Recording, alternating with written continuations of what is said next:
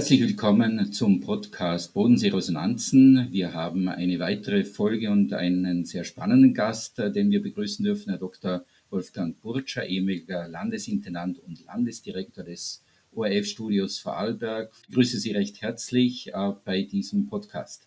Einen schönen Nachmittag, schönen Tag. Bei mir ist auch Dr. Wolfgang Weber. Er wird uns durch diese Reihe begleiten. Wie immer auch herzlich willkommen, Wolfgang. Auch von mir einen schönen guten Tag. Das Thema ist mit Fragezeichen Demokratie unter Druck. Und äh, da ist es sehr spannend, mit einem Medienprofi zu sprechen. Herr Dr. Burtscher, Sie sind ja auch nach wie vor im Mediengeschäft. Persönlich gefragt, was würden Sie raten, dass Menschen sich informieren oder wo sie sich am besten informieren können, äh, was die Qualität der Information betrifft, auf die man sich verlassen kann und sich eine gute Meinung bilden kann? Was würden Sie da raten? Ja, ich kann das nur schildern an meinem eigenen Medienverhalten. Es wird Sie nicht überraschen, dass ich äh, während des Tages äh, ORF.at laufend äh, aufrufe, weshalb ich die jetzt immer mehr erhobene Forderung, dass man diese sogenannten blauen Seiten von ORF.at, dass die verboten werden sollen, dass ich das nicht gutiere. Äh, ich habe aber sehr oft die Online-Ausgaben von Zeitungen wie der Süddeutscher oder von der NZZ. Äh, lese natürlich die beiden heimischen Zeitungen genauso wie den Spiegel, digital. Im Print-Abo habe ich schon, weil unsere Tochter dort arbeitet, die Salzburger Nachrichten äh, und den Standard, aber sonst on, online vor allem quer durch den Gemüsegarten. Ich schaue mir auch die Online-Seiten von weniger qualitätvollen Medien an. Ich nenne jetzt keine Namen, nur um zu wissen, was da so läuft an Kampagnen, äh, was dort eine Schlagzeile ist, was anders an, in anderen Medien keine Schlagzeile wert ist. Diese Unterschiede versuche ich schon zu analysieren. Nun kann man das ja dem Normalbürgerin, dem Normalbürger nicht zumuten, auch so viel Zeit zu investieren. Die sind ja sagen wir mal so, äh, vielen Fake News inzwischen ausgesetzt. Da gibt es wenig, ähm, zum Teil auch glaubwürdige und belastbare Informationen, zumindest ist wenig unterscheidbar. Äh, ist das nicht ein Problem als Grundlage für demokratische Entscheidungen, für legitime demokratische Entscheidungen, wenn es hier zu Verwerfungen kommt, was die Desinformation betrifft? Ja, natürlich ist das, ist das ein großes Problem ich sage jetzt nicht, dass die, die, Demokratie, die Demokratie äh, äh, bedroht ist, aber sie ist unter Druck. Äh, sie ist unter Druck, das hat man durch die Fülle an Fake News gemerkt, also bewussten Falschmeldungen. Ich nenne als Beispiel Donald Trump. Und, und man sieht das ja auch immer noch bei Trump, weil der ja immer noch weiter stichelt, auch jetzt noch, die Niederlage jetzt noch immer nicht zur Kenntnis nehmen kann. Noch immer behauptet er, die Wahl von Joe Biden sei durch Manipulation entstanden, seine Wahl eben dadurch verhindert worden. Äh, wir sehen uns weiterhin mit äh, massenhaften, irreführenden und falschen Nachrichten im Netz konfrontiert. Äh, schon vorher sollen mit sogenannten Social Bots, ich erkläre den Begriff gleich, russische Hacker versucht haben, die Wahl, die Wahl Trumps in ihrem Sinn zu beeinflussen. Social Bots, das sind speziell programmierte, nicht menschliche Facebook- und Twitter-Nutzer, also künstlich angelegte Nutzer. Und Trump streitet das nach wie vor ab, obwohl selbst der amerikanische Geheimdienst bestätigt, dass es das gegeben hat. Im November 2016 haben die Amerikaner Donald Trump zum Präsidenten gewählt, obwohl ihn Faktenchecks im Wahlkampf als dauerhaft notorischen Lüger entlarvt hatten. Das war einer Mehrheit der Amerikaner offensichtlich völlig egal. Äh, über welche Medien kamen die, diese Lügen? Über Facebook. Und Facebook schätzt übrigens den Anteil dieser künstlichen äh, Konten auf etwa 10 Prozent. Das wären 270 Millionen falsche künstliche Nutzer in den USA, etwa ein Drittel etwa zwei Drittel der Bevölkerungszahl der USA. So groß ist diese Zahl weltweit geschätzt. Und das kann man, um auf Ihre Frage nochmal zurückzukommen, durchaus als Bedrohung der Demokratie verstehen. Zumal es immer mehr Berichte gibt, wie der russische Geheimdienst in den vergangenen Jahren auch andere Wahlen versucht hat, zu seinen Gunsten zu beeinflussen. könnte noch ein paar andere Beispiele nennen. Etwas, etwas näher, im Juni 2016 haben im Vereinigten Königreich hat eine Mehrheit für den Austritt aus der EU gestimmt, den Brexit. Die Befürworter haben im Vorfeld unverhohlen, unverhohlen mit falschen Zahlen für den Austritt aus der EU geworben. Boris Johnson ist mehrfach der glatten Lüge im Netz überführt worden. Der Brexit ist Realität, die Briten zahlen jetzt die Zeche dafür. Oder anderes Beispiel, in Russland glaubt nach wie vor, wir können uns das ja nicht vorstellen, in Russland glaubt nach wie vor eine Mehrheit der Begründungen Putins für den Krieg äh, in der Ukraine. Das funktioniert nur so, weil Putin eben die Medien in seinem Land absolut beherrscht, absolut in der Hand hat, inklusive, inklusive der sozialen Medien. Er hat sie so im Griff, dass die Menschen ihm die zahllosen Lügen einfach abnehmen, also über die sogenannte Spezialoperation. Äh, äh und äh, gerade jetzt nennt Russland die Berichte über äh, Gräber in der zurückeroberten Stadt Isium, nennt sie Lügen, obwohl die, die Gräber durch Bildmaterial dokumentiert sind. Und noch was zu den sozialen Medien.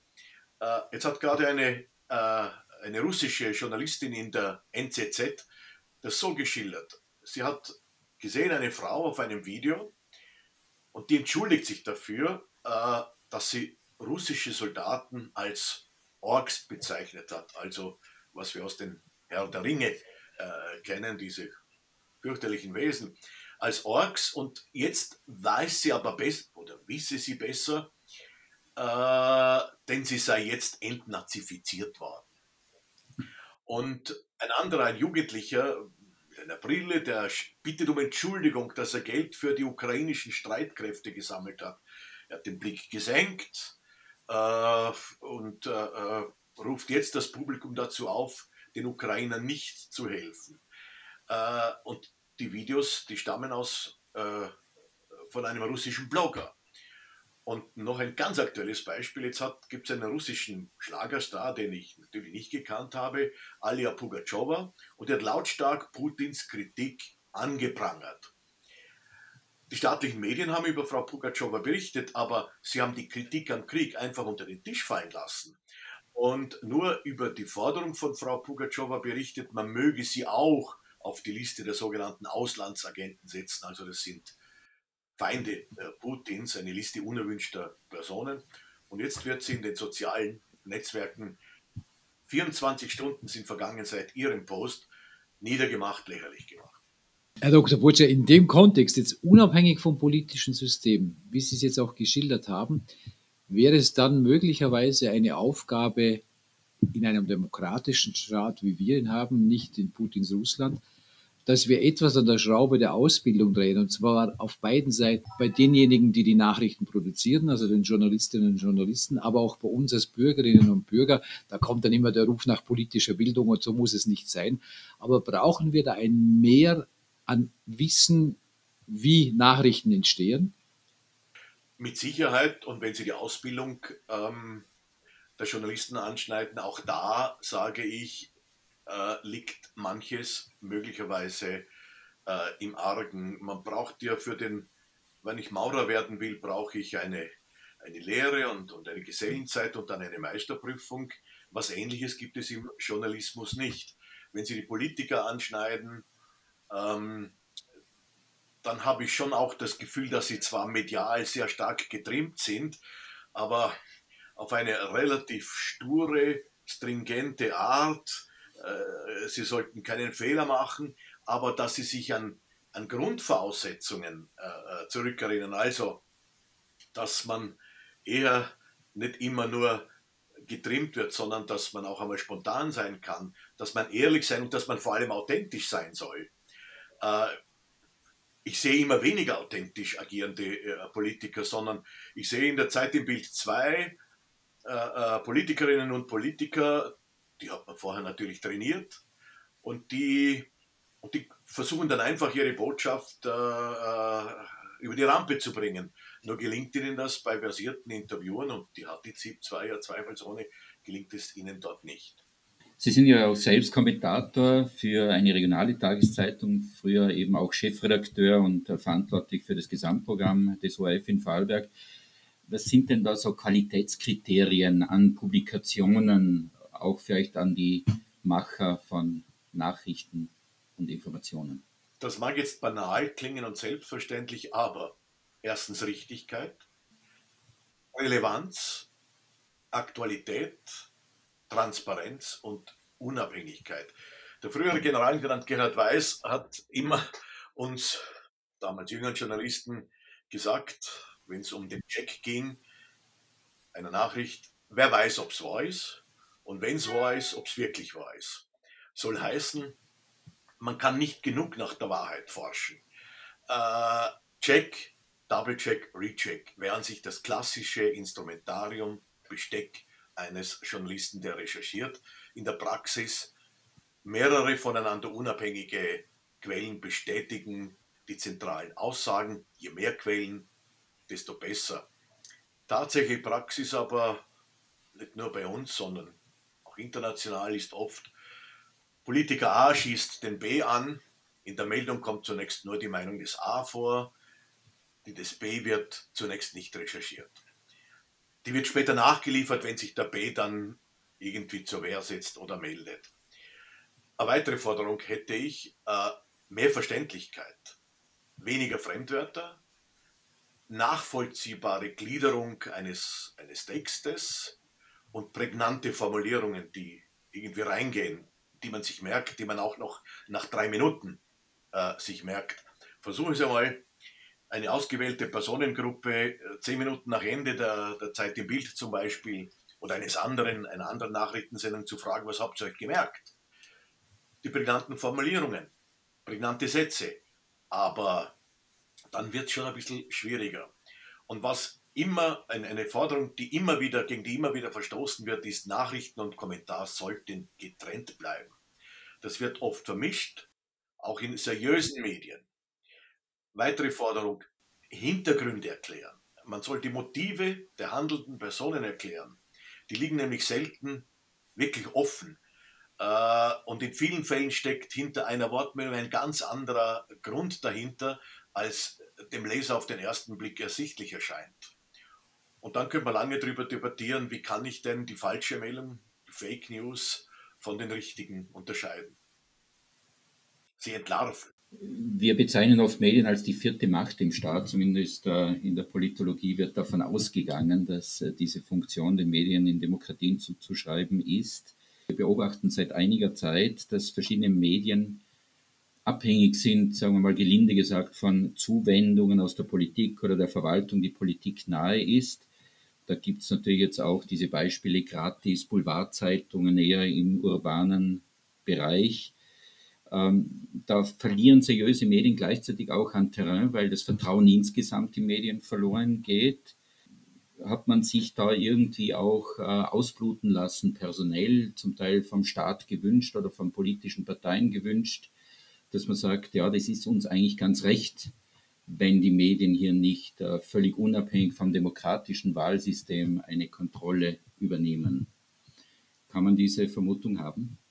Also zunächst, die Medien, äh, die Medien gibt es nicht. Die Seriosität mancher Gratiszeitungen, und Sie haben jetzt darauf angespielt, äh, die braucht nicht mehr thematisiert werden. Wenn man mit einer manipulierten Meinungsumfrage um ein nach wie vor aktuelles Beispiel zu zitieren, sich bei einer Zeitung einkaufen kann, dann ist die Glaubwürdigkeit beiderhin, nämlich des Manipulierers und der Zeitung, die äh, äh, das gegen Entgelt abdruckt und abgedruckt hat. Und die Fakten liegen ja, sind ja evident. Äh, vielleicht zur Definition, was heißt vierte Gewalt?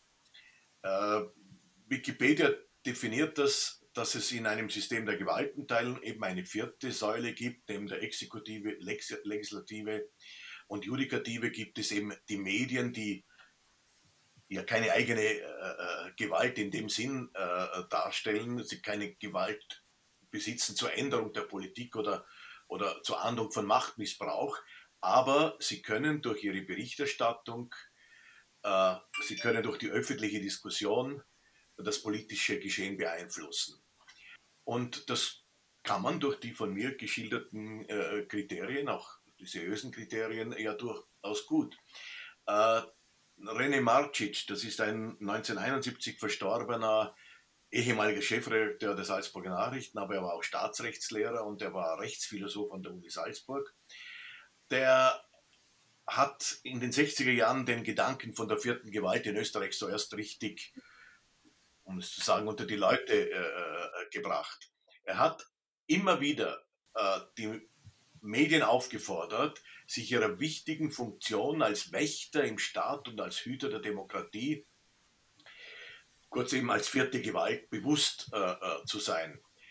Als Kontrolleur der Legislative, der Exekutive und der Judikative. Soweit so theoretisch. Äh, und äh, die Frage, ob alle Journalisten über die notwendigen Fähigkeiten dafür äh, verfügen, haben wir äh, bereits äh, äh, äh, gesprochen. Aber ich sehe ein anderes Problem. Medienunternehmen sind von harten Zahlen wie Reichweite, Auflage bestimmt und das führt zur Konsequenz, dass manche Nachrichten, jetzt sage ich mal, zum Skandal hochstilisiert werden. Ich lese gerade sogar in einer österreichischen Qualitätszeitung über den Rechnungsbüro-Hofbericht zum Dornbirner Schlachthof. Nächster Skandal in Vorarlberg. Ich sage, da ist einem Politiker ein Fehler passiert, wie er sagt, vielleicht ein schwerer Fehler und darüber wird mit Sicherheit noch diskutiert werden. Es wird im Landtag eine Anfrage geben oder gibt es vielleicht schon, darüber wird diskutiert. Aber ist das alles gleich ein Skandal? Äh, was, wie nennen wir dann einen Megaskandal? Und Sie haben von Ausbluten gesprochen, glaube ich, wenn ich mich recht erinnere. Ja, das ist der Fall.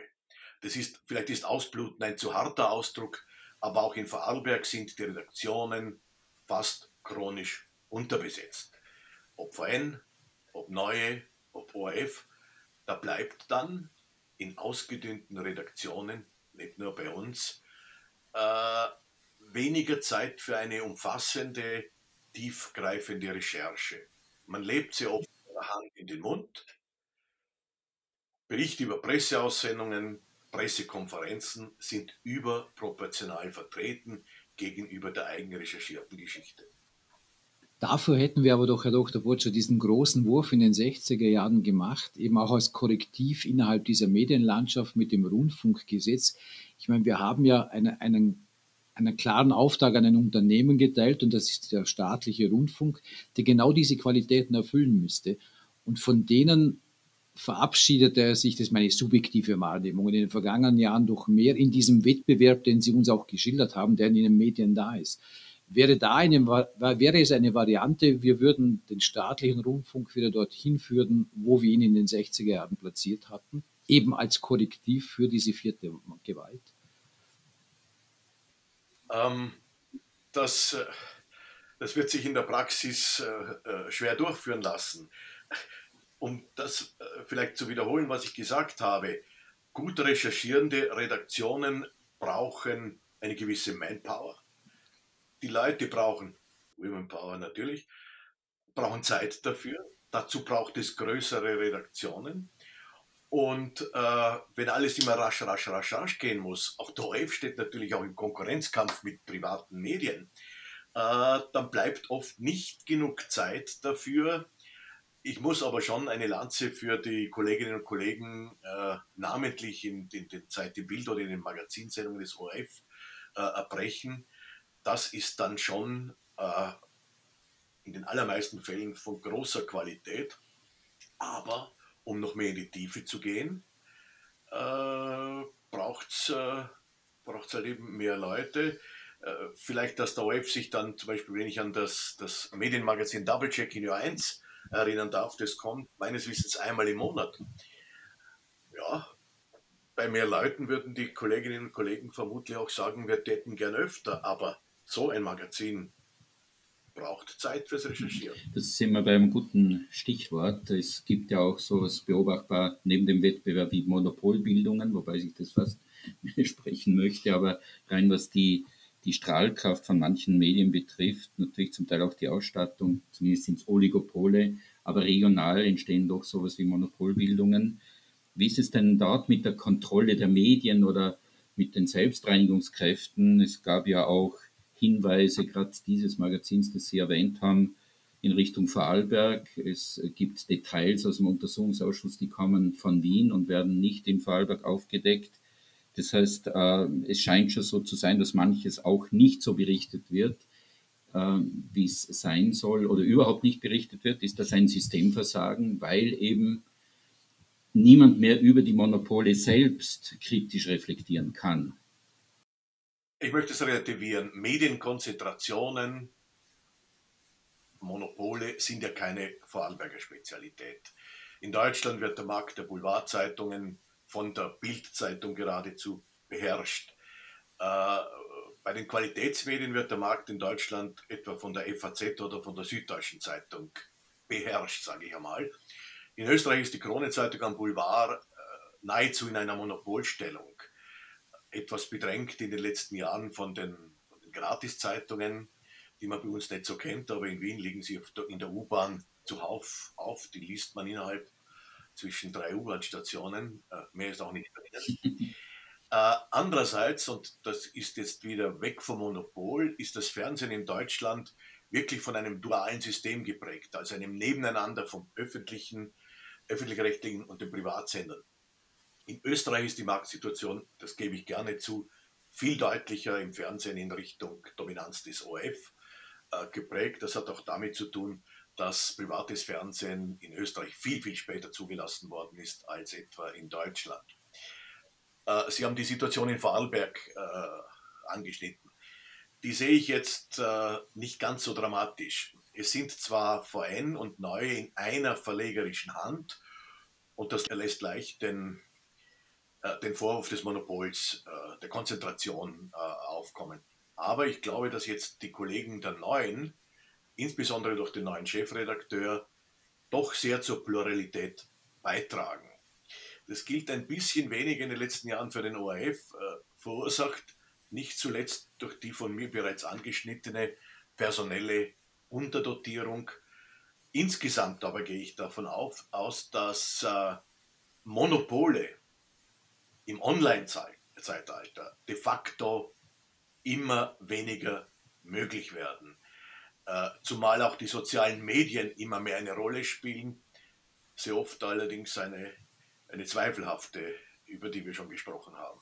Herr Dr. Burtscher, wäre es nach Ihren Erfahrungen hilfreich, wenn der Staat sich hier mehr einbringt, um solche Monopolbildungen zu, zu, zu ver vermeiden, zumindest verhindern wird das nicht können, aber, aber ein bisschen zu reduzieren.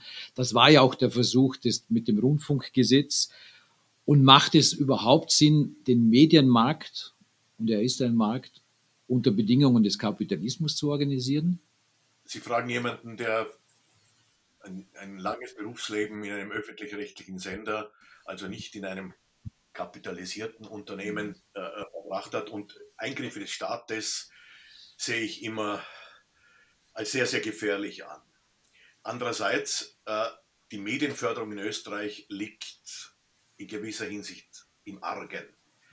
Äh, es wird versucht, es teilweise zu kompensieren äh, durch Inserate, wobei ja evident ist, dass die Vergabe dieser Inserate durchaus nicht, jetzt sage ich mal, nicht fair passiert. Da ist der Bund genauso in die Kritik zu nehmen wie zum Beispiel die Stadt Wien.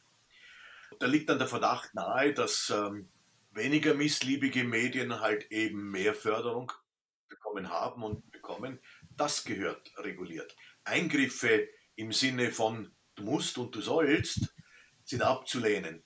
Aber dass die Medienförderung in Österreich, genauso wie übrigens auch das ORF-Gesetz, auf neue gesetzliche Grundlagen gestellt gehört, das ist für mich klar. Ich möchte noch ein bisschen eingehen auf diese von Ihnen angesprochene vielleicht Empörungskultur. Sie haben ja auch gesagt, da wird skandalisiert, wo vielleicht noch kein Skandal da ist. Äh, der Begriff ist auch Cancel Culture. Äh, da gibt es ja auch diese Debatte um Winnetou und die Ravensburger Spiele, die dann äh, einen Film zurückgezogen haben, der sich neuerdings mit Winnetou und dem beschäftigt. Man sagt, es ist kulturelle Aneignung. Das dürfen sozusagen Weiße dürfen äh, nicht mehr sprechen über indigene Kulturen oder publizieren. Das sind auch Beispiele wie die aufgeheizten Impfdebatten, ein Beispiel für diese Empörungskultur. Ist da überhaupt noch eine Sachdiskussion in so einer aufgeheizten Stimmung möglich und können da Medien tatsächlich noch dagegenhalten oder ist das verlorenes Terrain? Ihr Beispiel mit der Impfdebatte ist ein gutes Beispiel. Da ist eine sachliche Diskussion nach meinem Begriff nicht mehr möglich. Wenn ich zum Beispiel in einen Kommentar schreibe, in dem ich einfach aufzeige, wie sehr die Vorteile des Impfens überwiegen und auch hinzufüge, dass gelegentlich bei einer Impfung es zu kleineren Nebenwirkungen kommt, dann ernte ich wütende Proteste von Corona-Leugnern, die immer und immer wieder dieselben längst widerlegten sogenannten Experten, durchaus heute mit Doktortitel oder mit wissenschaftlicher Attitüde, die immer wieder die, dieselben Experten äh, zitieren, die immer wieder auch übrigens bei Servus TV äh, laufend eingeladen werden. Ein Sender, der hervorragende Programme macht, aber in dieser, in dieser Impfdebatte absolut unseriös agiert. Wenn eine Ärztin wie die, eine engagierte Ärztin, wie die Frau Dr. Kellermeier in Oberösterreich, mit dem Tod bedroht wird von Impfgegnern oder in der Ordination direkt attackiert wird, dann merkt man, mit diesen Leuten ist schwer zu diskutieren. Die haben ihre Meinung und schrecken auch vor radikalen Mitteln nicht zurück. Man merkt es auch an ihrer Sprache, an die Sprache der Verweigerer und der Stereotypenverwendung längst widerlegter äh, Behauptungen es kommt jetzt noch, dass der Bill Gates mit der Impfung Chips einpflanzen lasse. Äh, daran merkt man an dieser Diskussion, dass die Verweigerer für sachliche Argumente schwer, schwer zugänglich sind. Mir hat vor einem Jahr Hoffnung eine Studie der Universität Erfurt äh, in Deutschland gemacht. Äh, bei dieser Studie sind, ist versucht worden, die, die Motive des, der Impfskeptiker zu erfragen. Und die Analyse dann der Studie war, wer vor der Impfung mehr Angst hat als vor der Erkrankung, den könne man noch aufklären und ihm die Angst vor den Nebenwirkungen nehmen.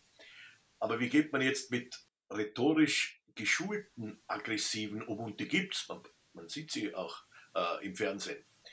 Äh, die treten vor allem auch im Facebook auf. Und in sozialen Medien kann es sinnvoll sein, Kollateralschäden zu vermeiden, indem man Mitlesende vor Verschwörungs-, also die anderen nicht, also die, die sich an der Diskussion beteiligen, äh, die Posts abgeben, indem man äh, äh, sie vor Verschwörungsmythen warnt. Da gibt es eine sehr gute österreichische Journalistin, die Ingrid Brodning aus Graz, die sagt, äh, ein unfairer Trick der Verschwörer besteht darin, sich überhaupt auf keine Debatte einzulassen.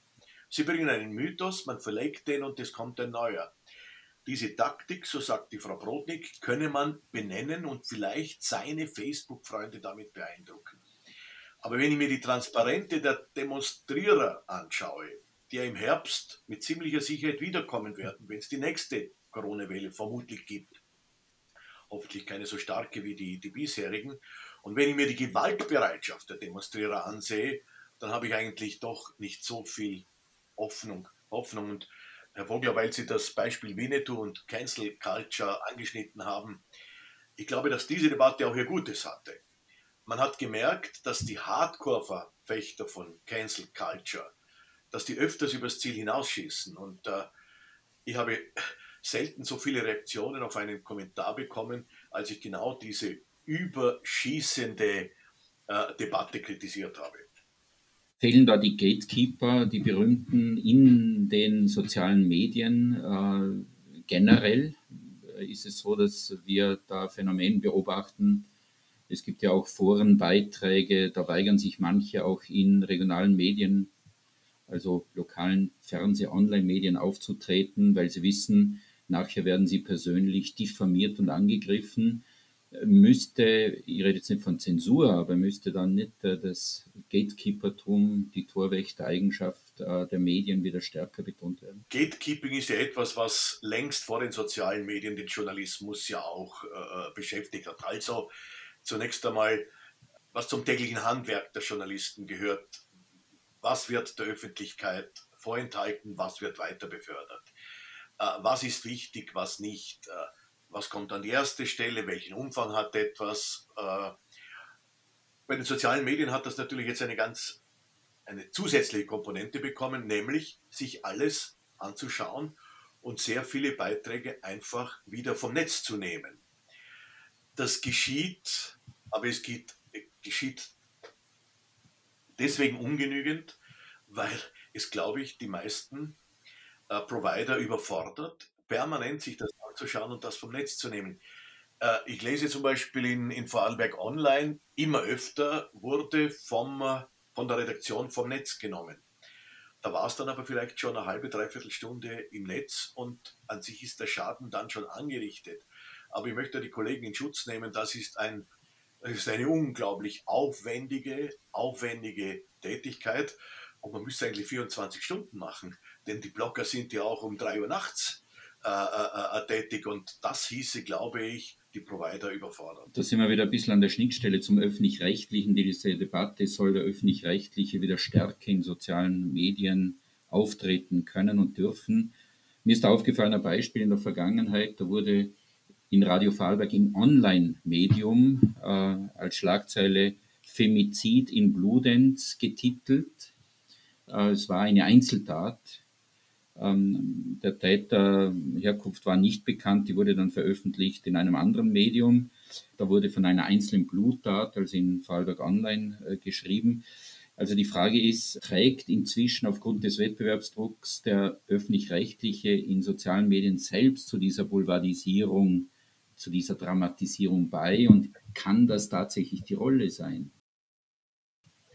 Also ich glaube, dass äh, Schlagzeilen generell, die man ja macht, damit die Meldung weitergelesen wird, gelegentlich etwas Reißerisches oder etwas Spannungsvermitteltes haben dürfen.